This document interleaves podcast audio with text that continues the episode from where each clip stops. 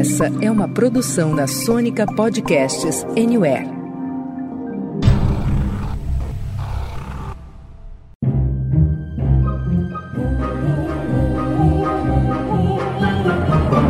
Senta, que lá vem spoiler. Muito bem, meus queridos, estamos aqui de volta com mais um episódio do Senta que lá vem spoiler, a sua dose semanal de spoilers de filmes, séries, documentários e indústria do entreter. Meu nome é Renato Sansão, e aí, tudo bem? E hoje vamos trazer para vocês dicas de produções imperdíveis dos streamings nesse mês de novembro que já praticamente está dando oi pro Papai Noel. E aí, minha querida Jaque, tudo bem por aí? Seja muito bem-vinda ao Imperdíveis do Mês. Tudo bem, estou muito feliz de fazer estreia nesse quadro. Vamos ver agora a dica da galera se vão ser realmente imperdíveis, hein? Olha lá, hein? E você, meu querido Cunha, do alto da sua sabedoria de oráculo da sétima arte, uma palavra que define esse mês de novembro, manda lá. Get back, get back, get back to where you once belong. Get back, Jojo. Ô Marco, eu tô vendo na câmera você trajado aí de armadura, espada, escudo. Vem pancadaria na sua dica do mês, cara? Fala, Sansa, pessoal. Vem pancadaria bem feita, viu? Muito bem. E olha só, para vocês matarem as saudades, temos aqui a volta dela, Paula Trevisan. Paulinha, o que, que os nossos ouvintes podem esperar desse programa? Oi, pessoal. Olha, eu acho que hoje a gente vai trazer dicas extremamente necessárias e eu vou dizer que eu me surpreendi, porque a minha dica foi um filme que eu vi ontem. Eu mudei de dica, ou seja, é realmente imperdível. Gente, imperdível é estar reunido aqui com vocês mais uma vez. E olha, antes da gente começar aqui com o nosso Imperdíveis de novembro, faço um convite para você que está entrando pela primeira vez aqui no Senta que lá vem spoiler. Acesse sklbs.com.br, siga a gente no seu agregador de podcast favorito e também no Instagram e receba em primeira mão todos os nossos episódios. A gente vai adorar saber quais são os seus imperdíveis de novembro, tá bom? Bora nave!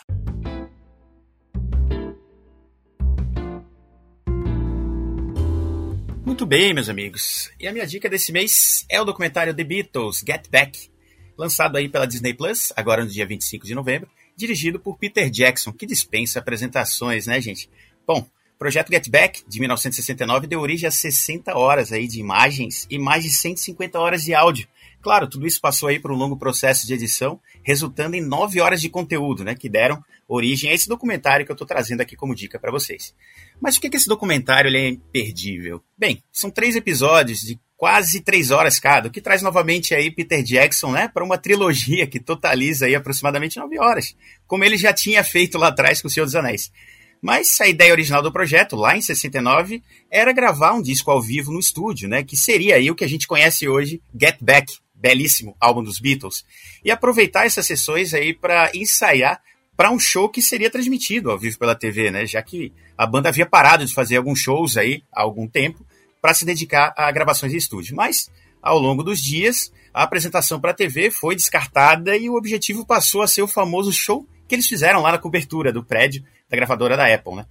Mas o motivo desse doc ser realmente imperdível é você presenciar ali o nascimento das músicas que hoje são verdadeiros patrimônios aí da humanidade. Os primeiros acordes, as letras ainda incompletas, né, a colaboração entre os quatro. Basicamente, você presencia ali a mágica do processo criativo entre amigos, né? Claro, tinham momentos de discórdia, o documentário mostra um pouco disso, mas e essa mágica ela fica bastante evidente também em momentos ali como o George Harrison ajudando o Ringo Starr, né, a finalizar a letra e parte do arranjo lá de Octopus Garden, por exemplo, a troca de olhares entre o Paul e o Lennon durante trechos de Larry B e tantos outros momentos. Sem falar do longo close em Paul McCartney, quando ele percebe que o fim da banda é uma realidade mais próxima do que ele imagina. Ele vai lá e tapa a boca, mas não consegue esconder os olhos lá, que estão marejados, né? Durante ali um close de um minuto, que mais parece um close de cinco minutos. Bem difícil não se emocionar aí com esse trecho. E claro, os momentos onde Paul ali discorda de George Harrison, né? Que demonstra ali bastante insegurança ao longo do, do documentário. É, e o cara mais gente boa do planeta, o, pratica, o praticante aí da arte do deboísmo, né? O cara tá sempre de boa no documentário também. O meu amigo, seu amigo, nosso amigo Ringo Starr. E para encerrar aqui, a experiência de assistir esse documentário é de assistir um ensaio dos Beatles, né? Ao fim aí dos três episódios, você se torna praticamente um brother dos caras. Mas preciso falar aqui, para um mundo que precisa acelerar áudio aí de um minuto no WhatsApp e onde muitos artistas importam mais pela personalidade, né, que demonstram e causas que defendem, do que pelo talento e conteúdo em si, esses três episódios podem soar maçantes aí para algumas pessoas.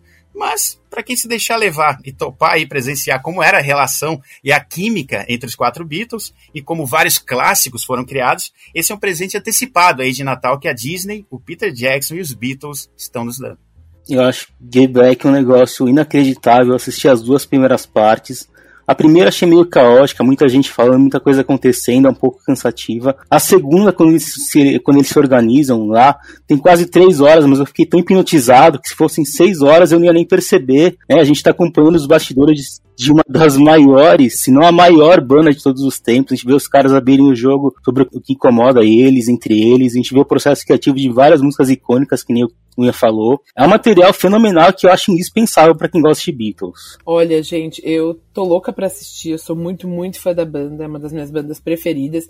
Só que ontem o foco era o Palmeiras, né? Tricampeão, vou deixar aqui registrado, não tem como não falar. Então, assim, ah, Paulinha! E aí eu deixo aqui, e aí eu deixo aqui pergunta pro Cunha, pro Marcudo, não sei se o Sans e a Jax já assistiram. A minha pergunta, eu sou realmente muito fã, eu acho que é um presente pros fãs como como vocês dois já trouxeram. É legal tentar dar uma maratonada, ver um, dois, três de uma vez, ou a gente vai saboreando aos poucos? O que, que vocês acham de verdade? Assim, eu tô nessa dúvida. A gente tira um dia para assistir ou pode ir com calma, vai saboreando ao longo da semana? Paulinha, para mim, né, como não tava tudo disponível, né, era um episódio por dia, eu acordava já pensando novamente naquele estúdio e entrar novamente para ver os ensaios do dia seguinte. Então, eu assistia assim na sequência, né, um dia por vez. É, eu também iria, não iria com tudo, até porque fica cansativo eles ficam muito tempo no mesmo ambiente, eles falam, eles falam muitas coisas que sem prestar atenção. Então pode ir aos poucos, pode aproveitar aos poucos, é mais legal. Ô Cunha, e pro nosso ouvinte que ficou curioso, onde que tá passando mesmo esse documentário de 9 horas dos Beatles? Tá lá na Disney Plus, aí mais um motivo para assinar a plataforma. E tá com 9,5 lá no MDB também, olha que legal. Bom, gente, como hoje é minha estreia no quadro, eu já vou aproveitar e vou dar duas dicas. Então, vou lançar a primeira agora, que é uma série para quem gosta de suspense policial. É a série se chama O Homem das Castanhas, está disponível na Netflix. Ela é baseada num livro de 2018 e o é do mesmo autor da série The Killing, né? Quem já assistiu The Killing, que também está disponível na Netflix, sabe o nível dessa série de suspense. Então aqui a gente vai na mesma pegada. É uma série dinamarquesa que acompanha dois detetives que estão investigando assassinatos que começam a acontecer nessa cidade na Dinamarca. É, e eles têm uma ligação muito estranha com o desaparecimento da filha de uma figura importante da política lá da Dinamarca. Então, aos poucos, né, episódio após episódio, a gente começa a entender cada vez mais é, o que está acontecendo, montar esse quebra-cabeça, mas é uma série que vai te prender desde o primeiro episódio, ela tem é, um ar, assim, outonal, sabe, com cores assim, folhas caindo. Então, é todo um clima, uma ambientação que vai te trazer para dentro desse universo é, e vai te deixar preso no suspense, tentando a cada episódio descobrir quem é o assassino. A forma como essa revelação é feita é muito interessante e provavelmente você não vai conseguir acertar quem é o assassino. Então, eu acho que vale super a pena você assistir O Homem das Castanhas. Gente, curioso como as produções dinamarquesas têm chegado com força, né? A gente fez um programa muito legal no comecinho do ano sobre Equinox, lembram disso? Aquela série esquisitíssima, bizarríssima, mas que a gente gostou bastante. E a gente pode citar aqui Warrior, The Rain, a própria Trapped, né, que é um baita sucesso. É muito legal, né, ver como a Netflix faz essa globalização de conteúdos. A Paulinha sempre fala disso por aqui. É verdade. E eu confesso que essa temática, quem, quem, quem tá acostumado aqui a, a escutar minhas participações, eu adoro. Então eu achei uma dicaça. Já confesso que eu já tinha ouvido falar bem, agora que você tá trazendo, eu vou, eu vou assistir com certeza. Caramba, aí do criador de The Killing, já fiquei ainda mais interessado. É o tipo de série também que eu gosto bastante. E vamos lá, acabou de entrar pra minha lista. E uma coisa legal da gente falar aqui é que o Homem das Castanhas é patrocinado por Bavarian Nuts. Só um incentivo a mais para quem está ouvindo a gente, a série ela é focada na violência contra a mulher e no descaso das autoridades em relação a isso. Então, você que ainda estava procurando aí um viés ideológico, o último incentivo para você adicionar essa série na sua lista. Bom, hoje eu vou falar sobre Shang-Chi e a Lenda dos Dez Anéis, o penúltimo filme da Marvel que chegou na Disney Plus agora em novembro e acabou não ganhando episódio aqui no SQLVS, mas até que me deixou surpreso, né? Começando rapidinho sobre o que é o filme, conta a história de origem do Shang-Chi, claro, que é o primeiro herói chinês da Marvel, e a gente acompanha desde a história do pai dele lá na China, né, que é um homem que está vivo há mais de mil anos e detém os Dez Anéis que estão no nome do filme. Esses anéis são uma arma mágica que fazem destruir qualquer inimigo. E depois o filme retoma nos dias de hoje nos Estados Unidos, onde a gente encontra o Shang-Chi, agora interpretado pelo Simu Liu, na casa dos 20 anos e trabalhando como valet. Até que ele recebe uma carta e resolve voltar para casa para acertar umas questões familiares. E ele vai acompanhado da Kate, que é a personagem da Aquafina, que é uma das melhores do filme, aliás. É, Shang-Chi tem um aspecto muito interessante que a gente só tinha visto até agora em Pantera Negra, que é abraçar uma cultura diferente, no caso a chinesa. Eu achei bem legal que no áudio original o começo do filme é todo falado em chinês, e tinha que ser assim mesmo. Tudo bem, pode falar que eles fizeram isso tendo o mercado da China em vista, e o filme acabou nem estreando lá porque descobriram os comentários antigos do Simolio criticando o governo chinês. Mas acho que isso trouxe mais naturalidade pro filme. Eu detesto, por exemplo, o Tigre e o Dragão 2, porque eu acho intragável o filme ser falado em inglês lá na China de trocentos anos atrás, e aqui isso não acontece.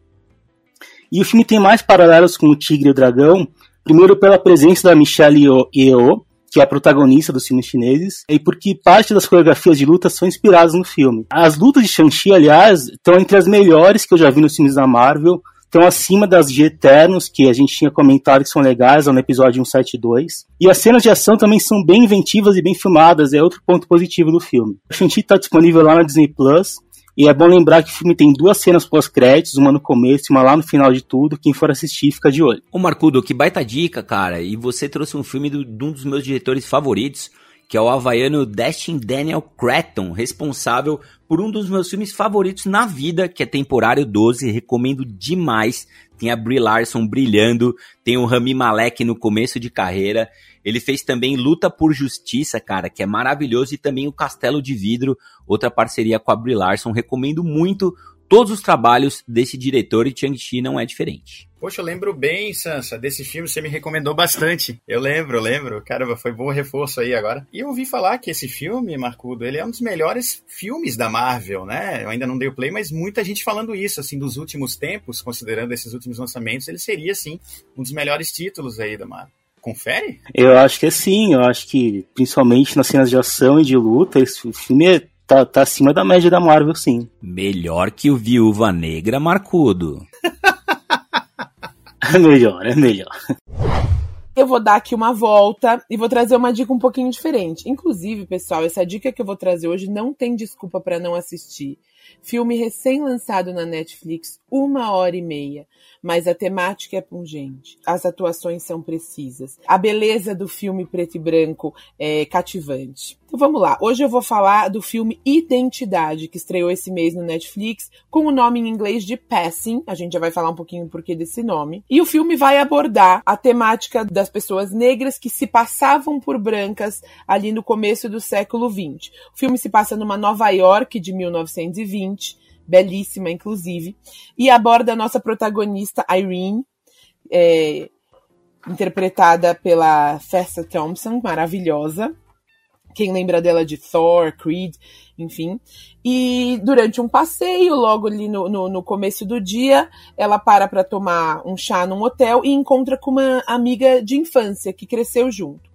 E ao retomarem a conversa, né, aquele papo, ela percebe e descobre que a amiga está vivendo e se passando como uma mulher branca. E aí a temática já é apresentada pra gente. É muito interessante porque as atuações são excelentes. A gente tem a Tessa Thompson fazendo a Irene e a gente tem a Ruth Nega fazendo a Claire. E a abordagem do filme a respeito do colorismo é muito mais de uma ótica plural, então como a Irene, a nossa protagonista, julga a amiga que se passa por branca, enquanto a amiga que se passa por branca traz a infelicidade de estar vivendo uma vida que não é verdadeiramente dela, porque afinal de contas ela passa a vida se passando por alguém que ela não é. Então eu queria saber quem aqui assistiu, o que, que vocês acharam. Eu assisti, Paulinha, é interessante que a roteirista e diretora do filme, a atriz Rebecca Hall, ela é branca, né? Mas ela diz que tem raízes negras na família e conseguiu trazer essa história.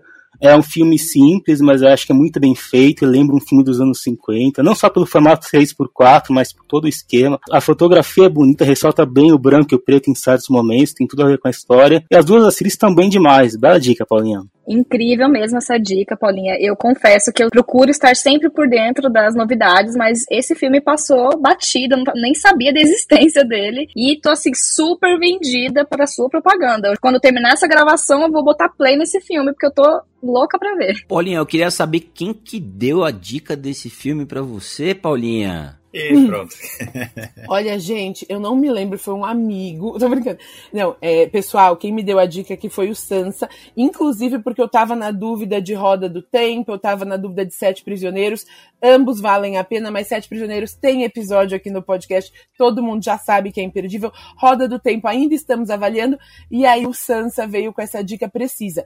O Marcudo trouxe uma informação muito importante sobre a Rebecca Hall, inclusive essa é a estreia dela como roteirista, como diretora. O filme está sendo muito bem recebido. Ele foi, ele estreou é, em fevereiro nos festivais, porque essa é uma estratégia da Netflix, como, como eles fizeram com Mank. Eles pegam um filme preto e branco um pouco mais artístico, justamente para entrar nas premiações, trazer é, um caráter um pouco mais é, cinematográfico mesmo para as produções deles, que a gente já sabe, a gente já colocou aqui, vem em, grande, em grandes quantidades, mas o filme vale muito a pena, o filme é inspirado num livro, acho que eu não falei isso, falha minha, pessoal, o filme é inspirado num livro de 1929, então, assim, não tem como perder. Uma hora e meia de colocar para pensar. E, e, e, e, e para mim, o grande mérito do filme é isso. A gente tem ali um debate racial feito sob uma ótica plural das pessoas negras. E como não é uma questão simplista, não é uma questão maniqueísta, se passar por branco é imoral, não se passar por branco não é imoral.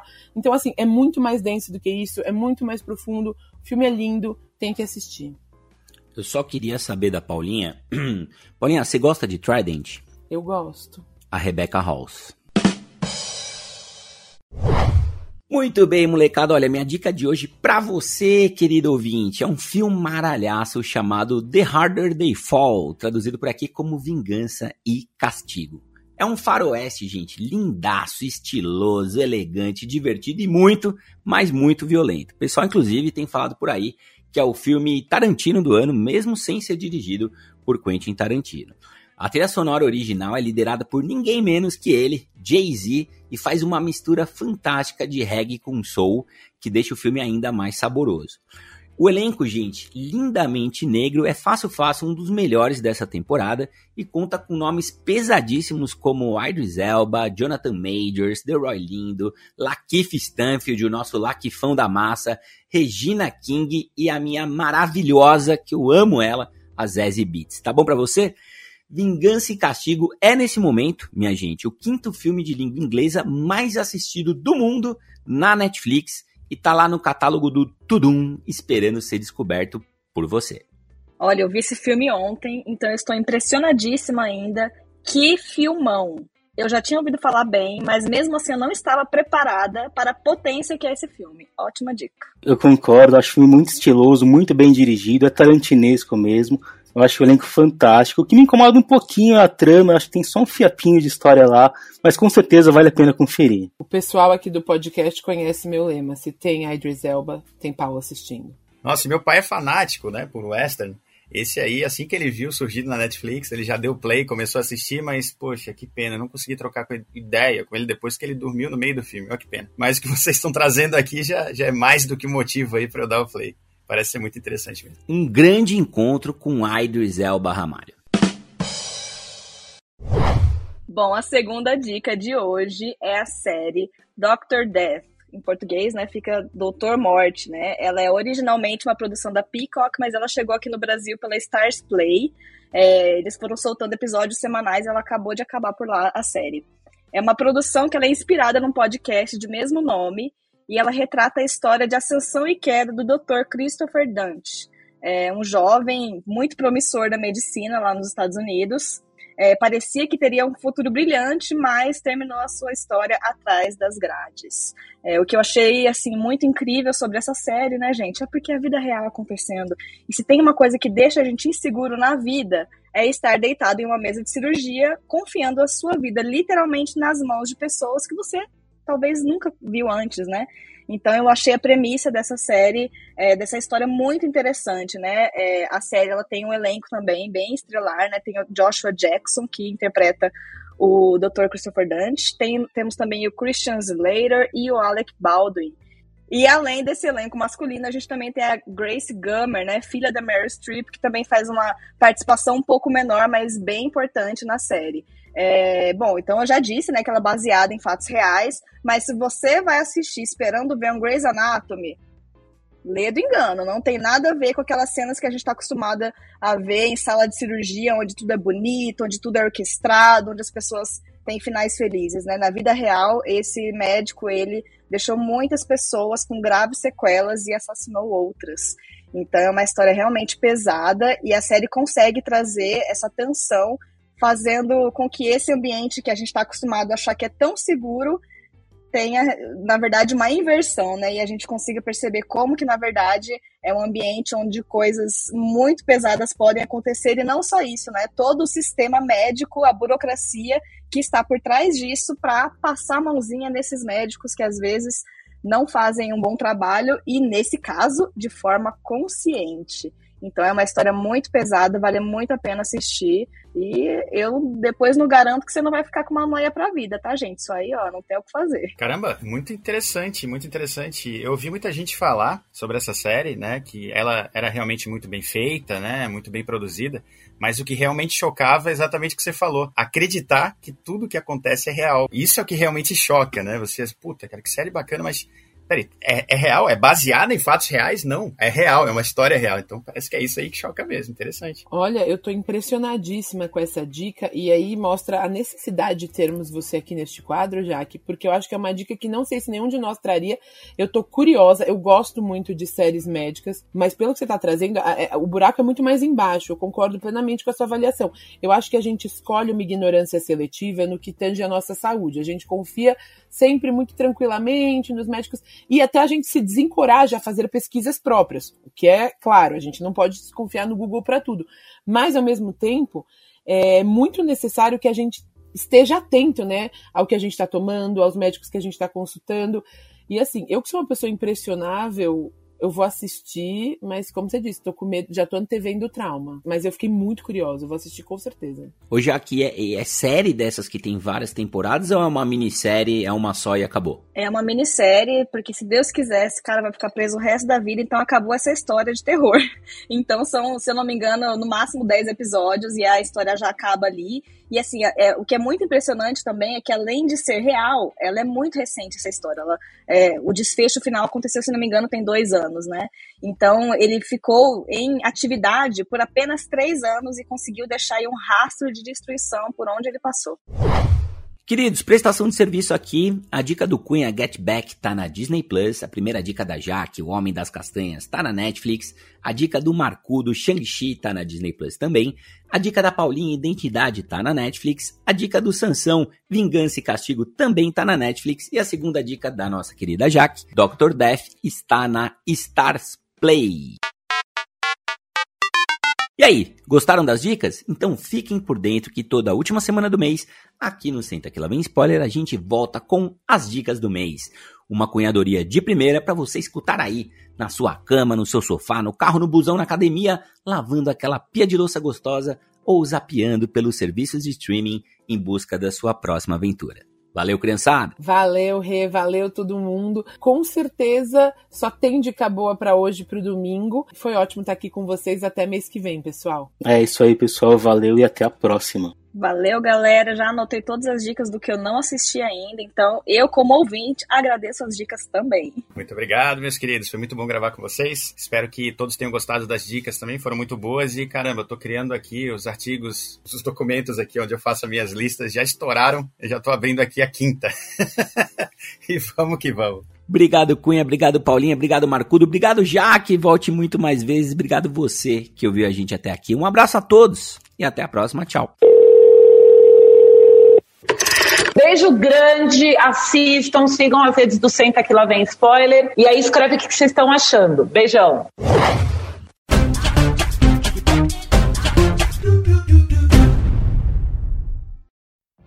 What if you could have a career where the opportunities are as vast as our nation, where it's not about mission statements, but a shared mission.